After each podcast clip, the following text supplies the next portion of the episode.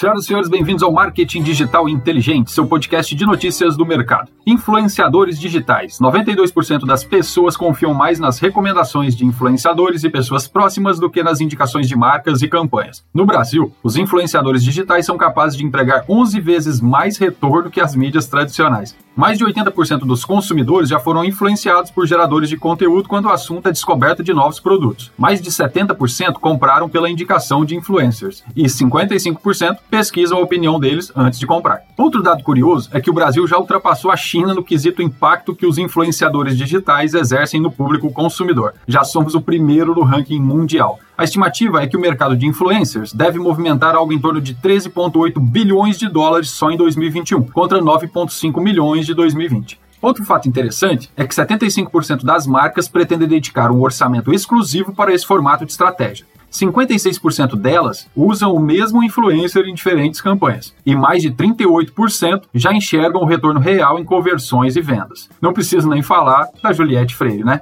Um grande abraço e até a próxima.